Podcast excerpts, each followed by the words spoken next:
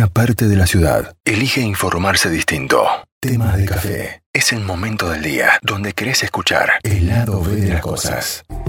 Gestión de proyectos es de lo que vamos a estar hablando en este lunes. Por el momento es una mirada superficial, comenzando de qué hablamos cuando hablamos de proyecto y cuántos tipos de proyectos podemos gestionar. Es un placer volver a tener en contacto con nosotros, eh, como, como, los, como todos los lunes, como veníamos trayendo estas columnas que, que nos regala Lorena Arroba. Lore, ¿cómo estás? Buen día, bienvenida. Hola, ¿cómo están? Muy Tanto bien. tiempo. De veras, un montón de tiempo en esta reestructuración que, que, que habíamos perdido algunos columnistas, no habíamos perdido en realidad, no- no- no- nos habíamos favor, distanciado, pero ahora nos, les tenemos casi todos de Para nuevo. tomar impulso. Exactamente. Qué divino. Me gusta cuando cuando cuando hay es que lo que vamos a hablar un poquito hoy de estos proyectos cuando hacemos un stop decimos, bueno, a ver, ¿dónde queremos estar y dónde estamos? Y Claro. creo que pasó eso en la Open. Me encanta, me encanta. Bueno, este tema que, no, que, que nos compete para este día es hablar de proyectos. Sí, eh, lo vamos a traer, lo vamos a abordar un poco con la gestión del proyecto. ¿Y, y qué decimos? ¿Qué, ¿Qué sería gestión de proyecto? En realidad no vamos a hablar de cómo se, se, mm, se formula un proyecto, sino cómo lo gestionamos. Ajá. Eh, y, y- y me parece como que es una de las una de, la- de las partes más importantes que tiene el proyecto porque cuando proyectamos algo aparecen un montón de emocionalidades y cómo hacemos para, para poder poner un orden en todo eso. Así que de eso vamos a estar hablando, hacemos, vamos a hacer 10 pasos a tener en cuenta. A ver, ¿de qué se trata? A ver, eh, cuando hablamos de proyectos, muchos dicen, eh, ¿qué sería un proyecto? Bueno, formula un proyecto y lo primero que hacen es irse como a um, grandes cosas. Y un proyecto, podemos decir, puede ser un proyecto de vida que sería un hábito, cambiar un hábito. Podría ser eh, cambiar la alimentación, o sea, como proyecto hay un montón de cosas que tienen que ver con un cambio que vamos a hacer para obtener ciertos resultados o logros. Bien. En este caso, lo primero que vamos a hacer si tenemos en mente un proyecto es reflexionar esto de decir, bueno, paramos, acá paramos, hacemos un stop, eh, porque estamos también en, un- en una corrida constante en nuestro día a día, entonces para generar y gestionar un proyecto tenemos que parar. Y lo primero que hacemos es preguntarnos qué queremos generar, si fuese en un equipo de trabajo, o qué queremos generar en nuestra familia, o qué queremos generar en nosotros como personas. Esa es la primera pregunta que aparece. ¿Qué querés generar en este equipo? ¿Qué querés generar en vos o en mí? Eh, mm, para poder empezar a tener como un orden de este proyecto. Es la primera pregunta que tiene que surgir y el paso número uno. Bien. ¿Qué nos indica esto? ¿Dónde estamos y dónde queremos ir? Cuando hacemos este tipo de preguntas, lo que nosotros hacemos es diseñar un futuro, porque lo que hace es decir, bueno, yo quiero generar en este equipo eh, eh, una comunicación más productiva. Ya sabemos dónde queremos estar. Claro. Entonces ya empezamos a diseñar un futuro y eso es fundamental. O quiero, yo quiero bajar de peso. Ya, en- ya tenés la, el final de este proyecto. Claro. ¿Cuál sería el logro o el- los logros que querés conseguir con esta proyección que te estás haciendo? Entonces es importante preguntarnos qué queremos generar para poder entrar en esta acción. Me gusta, porque Bien. ahí ya es- eh, Tiene- sacamos de lado el, el porque me gusta. ¿Por qué lo vas a hacer? Y porque me gusta. No, pero ¿qué es lo que vos querés generar? ¿Para qué? Claro. ¿Qué querés, ¿Qué querés generar? ¿Para qué? ¿Para qué lo vas a hacer y qué querés generar? ¿Cuál sería, cómo, cómo te querés ver eh, o qué querés eh, Ujú. compartir en un futuro? Entonces todo eso tiene que ver con este, este diseño de futuro que nos lleva directamente a una acción. Bien. Es muy importante, son preguntas, como decimos en el coaching, poderosas porque lo que hace es generar acción Claro. y diseñar futuro. Em, pero eh, si no hacemos este, si no nos paramos y no nos vemos como estamos, em, va a ser medio complejo tener esta mirada a futuro. Entonces hay que frenar, frenar y decir, estamos así y queremos vernos de esta manera, generar esto. El, el paso número dos a tener en cuenta es, identificar siempre cuál es tu rol dentro de este proyecto, porque más allá de que sea un proyecto personal, en muchos casos, también tenés que ver cuál es tu rol dentro de este proyecto y a quién le vas a dar autoridad también para que se involucre. Claro. Eh, entonces, lo que puede pasar es que si no definís bien el rol, que, que cuáles son tus cuál es tu compromiso, puede ser que no puedas avanzar con este proyecto. Bien. Que estoy siendo clara, ¿verdad? Sí, sí, perfecto. Entonces, una vez que yo establezco cuál es mi rol, el tercer paso sería quiénes van a participar de este proyecto. Bien. Em, eso también es muy importante, porque ahí es donde nosotros podemos definir a quiénes les vamos a dar la autoridad para participar y cooperar en el proyecto. A mí me gusta mucho desarmar porque también es algo que me enseñaron en esta carrera de, desarticular estas palabras y cooperar me, encanta porque tiene que ver con operar con otros. Entonces, esto de operar con otros, con quienes vamos a operar este proyecto también es muy importante, con quienes los vamos a abordar y a quién le voy a dar la autoridad. Bien, eh, suponte, em, para, para, no, para, para no perderme eh, eh, en esto que estamos hablando, suponte que Gabriela tiene un proyecto que es la de escribir columnas en diario. Vamos a poner un caso claro, ejemplo de, lo que está sucediendo. Y, y, cuál sería el rol de Gabriela en ese proyecto? Que su proyecto es escribir, bueno, tendríamos que ya meternos muy a fondo, pero... pero ¿Está bien? Sí, sí, eh, me queda. Bueno, esa, esa, su proyecto es escribir una columna, ¿verdad? Pero para escribir una columna también tiene que tener, tiene que ver quiénes van a participar para cooperar con ella. Ah. Y eso se establece. Porque yo puedo escribir una columna, pero también a lo mejor eh, quiero que esa columna sea una que sea poderosa, que tenga un lenguaje que genere, no sé, lo que quiera generar ella. Ganas de viajar. Y para eso, bueno, claro, entonces ahí ya tenemos como muy establecido quiénes pueden cooperar con nosotros. Y, y, y si le vamos a dar la autoridad o no, eso ya depende de cada uno, de digamos, del dueño del proyecto, que un proyecto después deja, dejas de ser el dueño, porque cuando empiezan a intervenir un montón de partes ya te pertenece al mundo. Es del oyente, es de la... Ahora, Gabriela. En esta, en esta participación del otro, en ese proyecto, también en el otro tiene que tener el mismo compromiso con ese proyecto, porque a lo mejor yo tengo, vamos, bueno, por eso, sí, pensando en la columna, por eso, sí, por eso todavía no llegamos, pero hay un paso que ahora ah, vamos a pasar por, Ahora vamos por el tercero, que, donde vamos a definir quiénes van a participar de este proyecto. Siempre espoleando. Bien. a ver, es, muy importante este paso porque también esto de poder em, eh, involucrar a otras personas, pero, pero a su vez darle la autoridad. Pasa esto a veces. Bueno, sí, yo voy a, a, a quienes van a participar de este proyecto. Em, eh, podemos poner Secretaría de Turismo, qué sé yo, un montón de gente que está trabajando en este lugar y después cuando nos dan la nota decimos, no, no, esto no, no, me interesa. Entonces, bueno, si se lo vamos a dar a la autoridad, eh, chequear primero si realmente querés que esas personas estén participando en tu proyecto. Y para eso hay como todo un, este, hay, hay, hay una trayectoria donde vos podés chequear si realmente es el perfil que vos estás buscando. claro. Bien. ¿Estoy siendo clara? Sí. perfecto. Bien.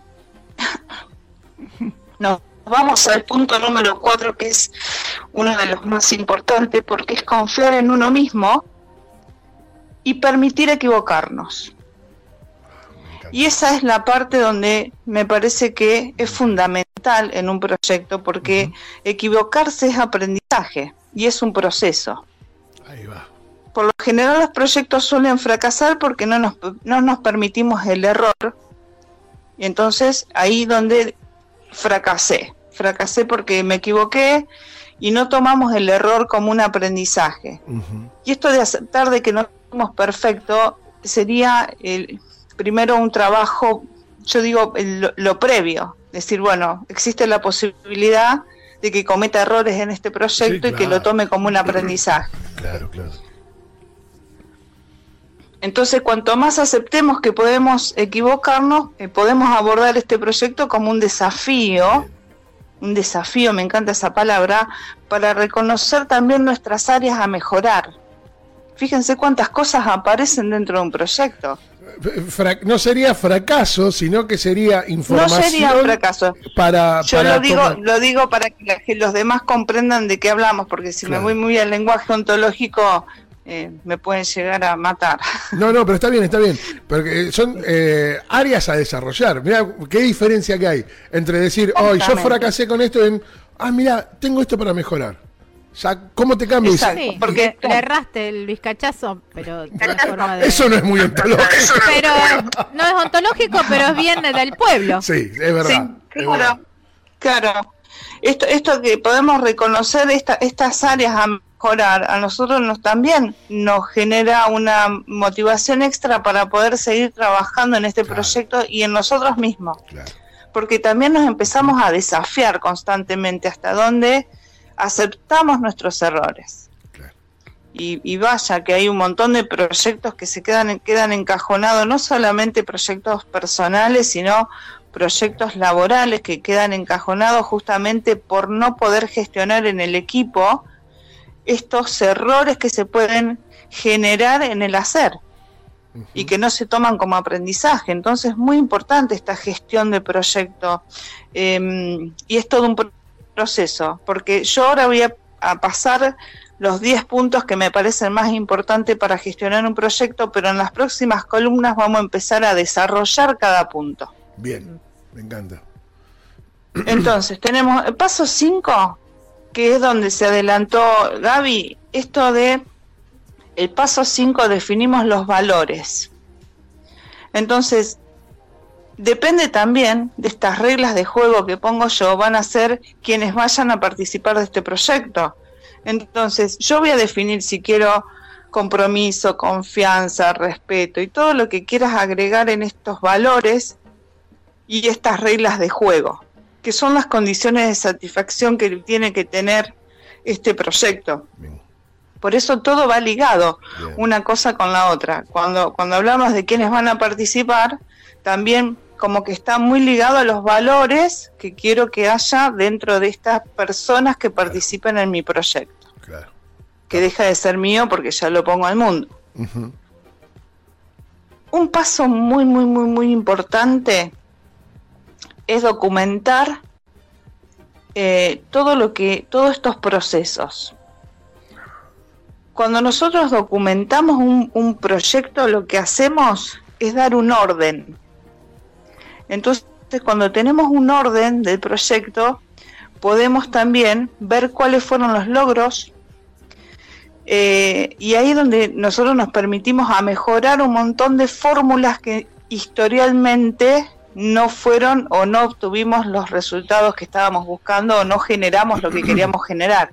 Entonces, tener esto documentado nos va a permitir eh, poder estar chequeando constantemente qué es lo que hicimos y pudimos mejorar o qué es lo que no mejoramos y seguimos teniendo este, inconvenientes en algún sector en particular y el proyecto se está alargando por algo. Perfecto. El paso número 7, que también fíjense que toda esta gestión tiene que ver con mirarnos siempre internamente a ver qué está sucediendo con nosotros, y es declararnos ignorante cuando algo no, no lo podemos hacer. Entonces eso sería una gran fortaleza de la persona que lleva adelante o lidera un proyecto, es decir, esto yo realmente no lo puedo hacer. Y poder confiar y delegar. Entonces, no solamente la confianza que tengo en mí, sino la capacidad que tengo para declararme ignorante en algunos sectores en los cuales yo no podría avanzar, por lo tanto el proyecto no podría seguir. Bien, me encanta eso. Fíjense cuántos pasos tenemos para funcionar, ¿eh? Tal cual. Un montón de cuestiones que a veces no tenemos. decimos, vamos a hacer un proyecto y nos largamos y no, no, llevamos ni siquiera a dos, dos de los puntos que. de los ocho que ya vas nombrando. Más allá de que hay como un proceso para, para, para armar un proyecto, que eso eh, tiene distintas etapas, sino también cómo lo gestionamos, que me parece la parte, una parte muy, muy importante dentro de, la, de proyecciones y distintas proyecciones que tengamos. Claro. Fíjense, yo puse el, paso número 8, es como esto de involucrar al, equipo. Y cuando hablo de equipo, hablo también de familia, amigos y quienes nos rodean. Porque fíjense si, si fuese un, no sé, un proyecto de cambio de hábitos de alimentos en la familia. Si yo no involucro a mi familia, seguramente ese proyecto eh, se, complica el, continuar, el, la rutina. Claro. Eh, no sé, quiero cambiar de hábitos, no quiero comer más carne, por ejemplo. Y tengo a alguien en la familia que es quien se encarga del almuerzo. Si no está involucrado en mi proyecto, seguramente yo no lo voy a poder sostener. Entonces, involucrar y compartir. Hay algo que dice, la gente dice constantemente, no voy a decir nada porque tengo miedo que se me pinche. Mm, sí, es verdad. ¿Vieron que se escucha esta frase? No lo comentes, no lo comentes, te dicen. No, no. Y no comentan nada porque tienen miedo del fracaso, que se le pinche el proyecto. Entonces, nosotros decimos que el lenguaje es generativo. Claro. Y el lenguaje lo que hace abre un mundo de posibilidades. Si vos no lo contás, si no lo compartís, seguramente va a haber muchas puertas que no se abran. Entonces es un punto muy importante esto de poder compartir tu proyecto porque te va a abrir un mundo de posibilidades. El lenguaje genera acción. Es verdad. Entonces es muy posible es posible que diga, bueno, mira, yo tengo un proyecto de, no sé, cambiar de eh, vamos con, la alimentación. Y si se lo, se lo cuento a alguien, ah, mira, vos sabés que conozco un nutricionista que trabaja con un proyecto también que es muy eficaz. Entonces yo ya estoy hablando, estoy compartiendo mi proyecto y a su vez abro más puertas. Claro. Tengo como un mundo de posibilidades. Bien. Em, en, no, en no compartir hace que no generemos una realidad diferente. Nos vamos a quedar con lo que tenemos y con lo que construimos nosotros, pero no abrimos más puertas. Bien, me gusta, me encanta. ¿Qué nos queda? Y nos queda el punto número 10, que yo le pongo la coronita, porque es disfrutar el proceso de un proyecto, disfrutar, ser inspirador, generar eh, motivación en los demás, que es liderar un proyecto, liderar los equipos, que los equipos sean líderes, que la familia sea líder. Entonces esto de disfrutar el proceso tiene que ver como el broche de oro, digamos, la frutillita del, del, del proyecto, porque va a hacer que después generes muchos más proyectos en tu vida y seas líder de todo eso. Entonces, como paso número 10, el último que estamos dando y después vamos a desarrollar en cada una de las columnas paso por paso para que sea, o sea que tenemos trabajo hasta el año que viene. Me encanta. Me encantó. Me encantó. Me encantó. a mí también. todos los puntos. Sí, sí, sí, sí, ya está. Entonces, fundamental. Después que terminemos con esto de gestionar un, proyecto, vamos a empezar a ver cómo se formula un proyecto y cuáles son las distintas etapas. Pero primero avancemos con, con la gestión. Perfecto. Me encantó. Hay puntos que ni siquiera teníamos en cuenta, ¿viste? Que vos decís, Hay puntos que los pasamos por alto y que son muy importantes. Esto es definir valores. ¿Para qué quiero definir valores? Sí, porque casualmente, fíjense que en, en esta misma conversación Gaby lo trae como, como ¿cómo hago si yo involucro a alguien o pongo a alguien en el, proyecto y cómo hago para definir, bueno, compromiso, eh, cooperación, cohesión y todo lo que vos quieras poner como valor, confianza, respeto. Y eso se establece. Claro, me encanta. Me, encantó. Lore, un placer volver a retomar estas charlas. Igualmente. igualmente. ¿Dónde te encontramos? Nos vemos. Bueno, eh, estoy en Facebook eh, como me llamo Lorena Andrea Roba, coach ontológico profesional. En Instagram me van a encontrar de la misma manera. Y, y si no, al 0336-154-277-077 me llaman, me mandan un WhatsApp y bueno, con gusto trabajaremos en conjunto. Beso gigante, Lore. Igual para ustedes. Cuídense, usen barbijo y no tengan reuniones. No, por supuesto. Por supuesto. Les mando un beso grande. Gracias por llamar. Gracias, mi amor. Un beso gigante. Lorena Roba con nosotros, Gabriela. Andrea dice, excelente nota, gracias. Ahí está, me los ah, anoté a todos los puntos. ¿eh? Estas cosas pasan en tema de café.